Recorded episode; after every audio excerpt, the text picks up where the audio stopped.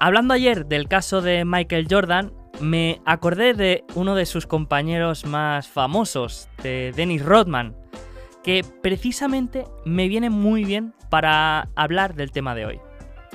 Si es que al final todo está conectado. Si te digo que Dennis Rodman es uno de los mejores jugadores de la historia del baloncesto, quizá me mires con cara rara. Si te digo sus números ya pensarás que se me ha ido la pinza. Más que nada porque su promedio de puntos fue de 7,3 por partido. Es el jugador menos anotador del Salón de la Fama de la NBA. De hecho, quizás sea más famoso por su aspecto físico, sus fiestas con Kim Jong-un, sus peleas con Shaquille O'Neal o su romance con Carmen Electra, que por jugar a baloncesto. Aún así, Dennis Rodman puede enseñarnos mucho sobre la gestión de nuestra cartera. Rodman ha sido uno de los mejores defensores de la historia. Cogía más rebotes y hacía más tapones que el resto del equipo junto. Sin embargo, si hubiéramos formado un equipo lleno de Dennis Rodman, habría sido un desastre absoluto. Sería un equipo muy robusto, pero sin capacidad de sumar puntos.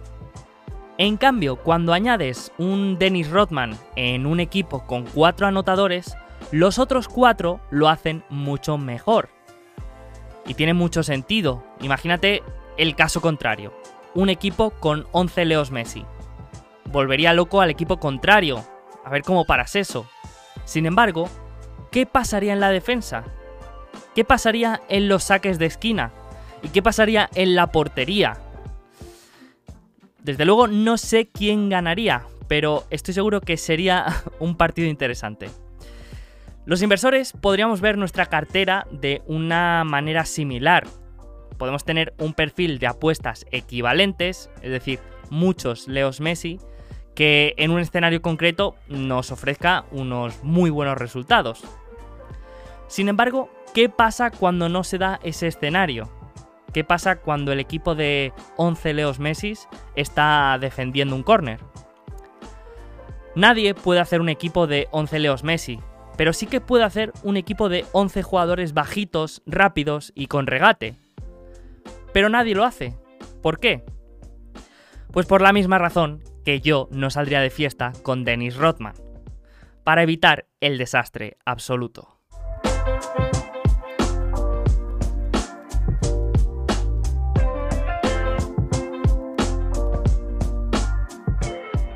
Y de evitar desastres, de apuestas y de gestión de cartera, hablamos en este tercer episodio del bloque de desarrollo de nuestra filosofía de inversión. Un episodio en el que veremos una de las cuestiones más importantes de nuestra gestión de portfolio, el nivel de concentración y diversificación.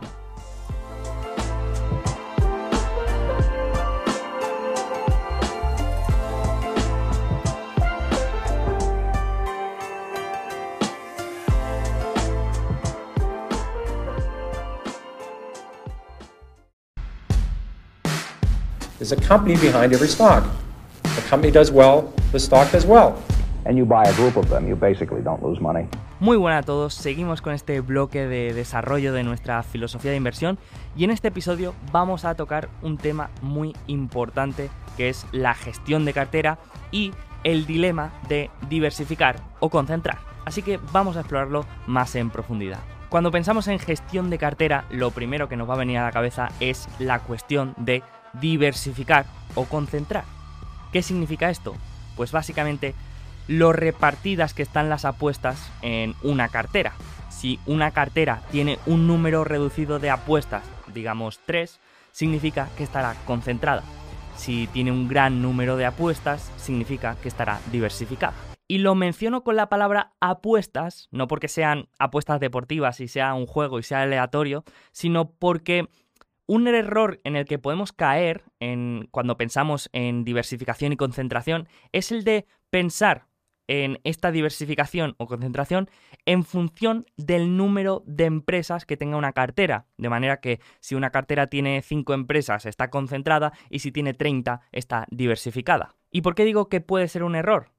Pues porque una cartera de 30 empresas puede llegar a estar concentrada, mientras que una cartera de 5 empresas puede estar bien diversificada. Existen muchos tipos de empresas, empresas más grandes, más pequeñas, empresas que su negocio es comprar otras empresas y empresas que su negocio es la venta de un solo producto en un solo mercado. Pongamos por ejemplo Berkshire Hathaway, el vehículo de inversión de Warren Buffett y Charlie Munger. Berkshire Hathaway es un conglomerado de 650.000 millones de dólares que nosotros podemos comprar fácilmente. Pero lo que estamos comprando cuando invertimos en Berkshire no es un negocio operativo, es una cartera de inversiones en la que podemos encontrar empresas como Apple, Wells Fargo, Coca-Cola, Visa, Mastercard, Moody's, Verizon, Bank of America, en fin, que estamos comprando una cartera de inversión ya diversificada. En cambio, cuando compramos una empresa como por ejemplo Netflix o Snapchat, estamos comprando una empresa con un solo producto, que puede ir bien o mal, pero obviamente tiene más riesgo. Por lo tanto, no podemos decir que tenemos una cartera igual de concentrada con una posición en Berkshire que con una posición en Netflix. Cuando invertimos en Berkshire, automáticamente estamos diversificando en muchas apuestas, aunque solo compremos una empresa. En cambio, cuando invertimos en Netflix, estamos comprando solamente una empresa, un producto, y ahí estamos haciendo una apuesta. Pero esto también lo podríamos ver de otra manera. ¿Qué cartera estaría más diversificada? ¿Una cartera con solo una posición en Berkshire Hathaway o una cartera con seis posiciones, seis empresas, pero todas relacionadas con el petróleo. Bueno, pues aquí hay muchos matices y abriríamos muchos debates, pero podríamos decir que la cartera con la empresa Berkshire Hathaway está más diversificada que la cartera con seis empresas de petróleo. ¿Por qué? Porque en Berkshire Hathaway solo con una posición estamos haciendo varias apuestas, mientras que comprando seis empresas de petróleo estamos haciendo diferentes apuestas, pero la apuesta general, la apuesta importante es que el petróleo subirá.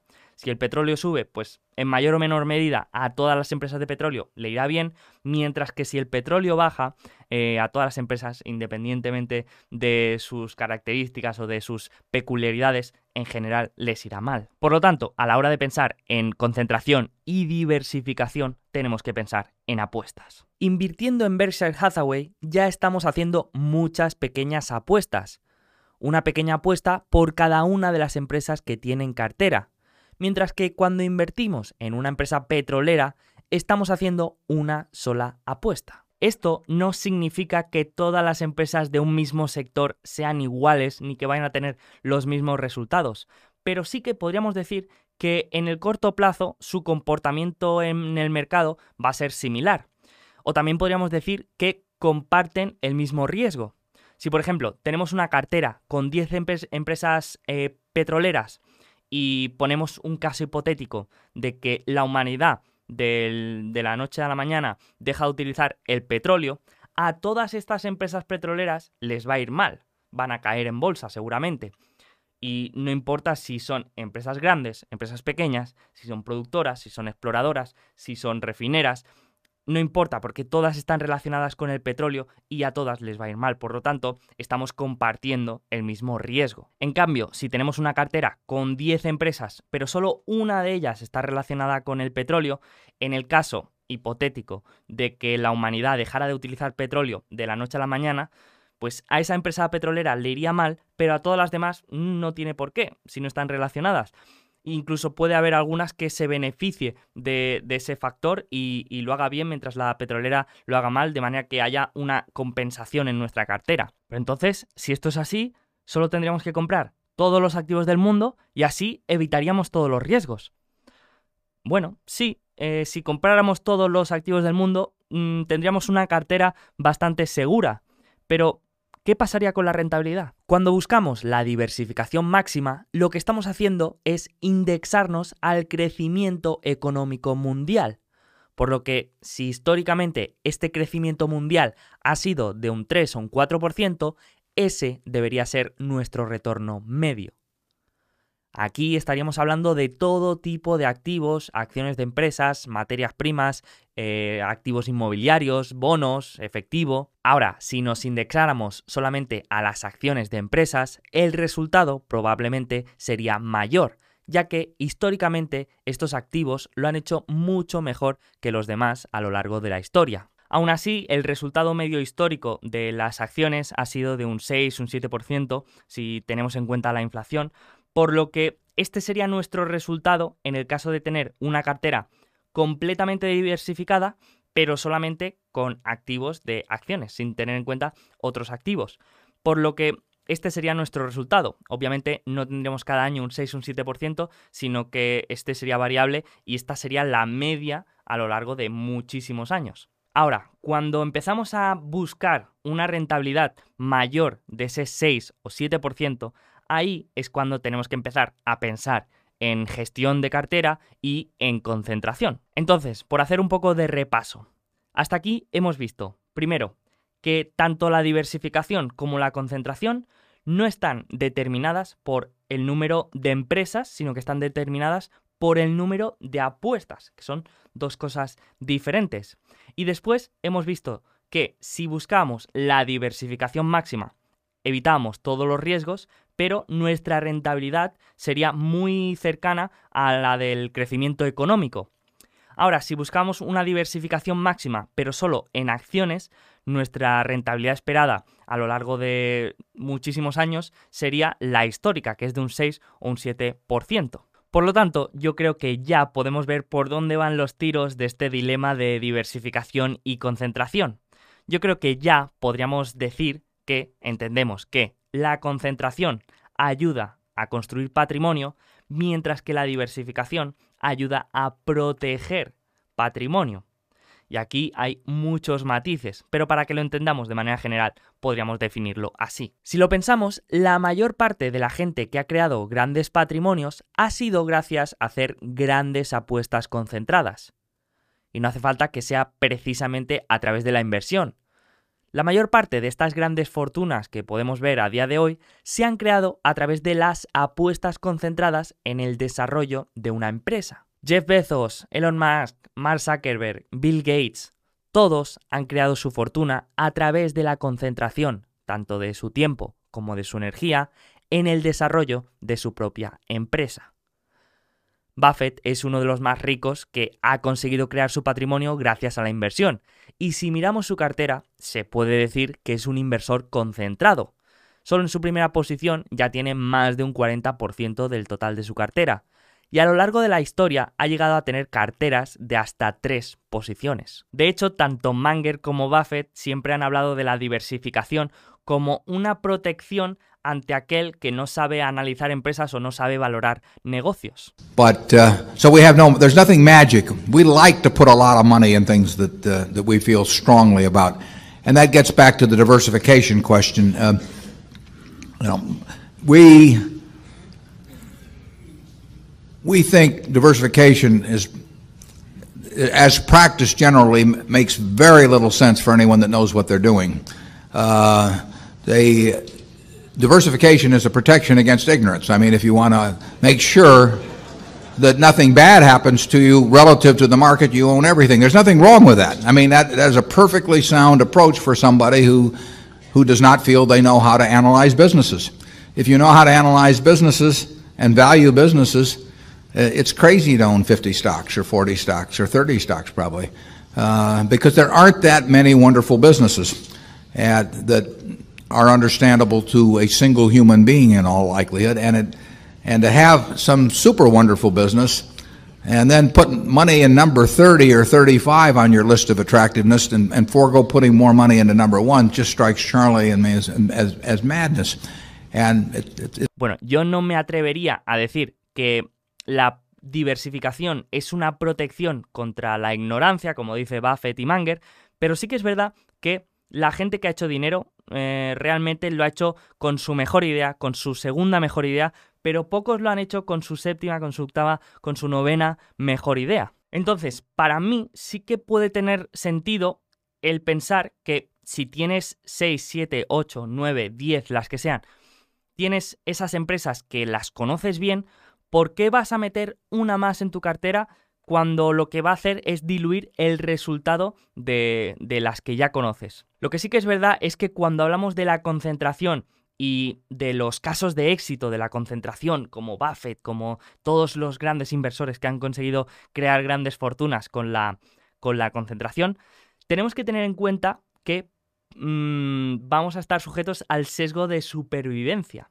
que ya lo hemos visto. Significa que eh, vemos solo aquellos que lo han hecho bien, pero también habrán muchos gestores que han concentrado, les ha salido mal y quizá han ido a la bancarrota. Sin embargo, esos no los vamos a ver. Por lo tanto, no podemos decir que la concentración sea una solución mágica ni que sea una garantía de buenas rentabilidades. Pero sí que hay cosas que mm, creo que tenemos que tener en cuenta a la hora de concentrar y para ello vamos a ver la cartera de algunos inversores conocidos por concentrar. Si nos fijamos en la cartera de Bill Ackman, que es otro inversor que podríamos decir que le gusta concentrar, podemos ver que tiene Lowe's, Agilent Technologies, Chipotle, Hilton, Restaurant Brands, Howard Hughes y Domino's Pizza entre sus primeras posiciones. Y si seguimos viendo otras carteras de inversores a los que también les gusta concentrar, podemos darnos cuenta de una cosa. La mayor parte de estas empresas que tienen en cartera son empresas de gran tamaño y también podríamos decir de calidad. Los inversores que suelen concentrar no suelen hacerlo con empresas pequeñas ni empresas cíclicas, ya que estas son más arriesgadas.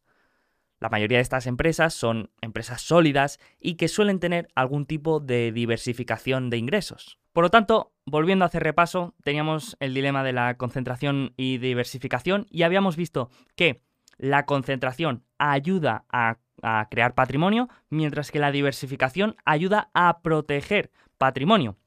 Pero aparte de ayudarnos a construir patrimonio, la concentración también tiene otras ventajas que me parecen importantes. La primera de ellas es que nos hace más selectivos con la calidad de una empresa. Es que tiene lógica, si tenemos una, una cartera de 10 posiciones y queremos incluir una nueva posición, para que entre en esa cartera tiene que ser mejor que las demás, porque vamos a tener que sacar una. Entonces, yo creo que esto nos ayuda a ser más eh, selectivos con la calidad de la empresa y nos ayuda a, tener un mejor criterio. La segunda ventaja es que nos permite tener un mayor control sobre las empresas en las que invertimos. Esto también tiene lógica. No es lo mismo estudiar 40 empresas que 6. Cuando tenemos una cartera concentrada, eso nos permite desarrollar un mayor conocimiento y una mayor convicción sobre esas empresas y también nos permite llevar un mejor seguimiento de la evolución de todos estos negocios. Pero no todos son ventajas y también hay inconvenientes que tenemos que mencionar y el primero es obvio y es que los errores cuando tenemos una cartera concentrada salen mucho más caros. No es lo mismo equivocarnos en una posición que pesa el 3% en nuestra cartera que en una que pesa el 10%.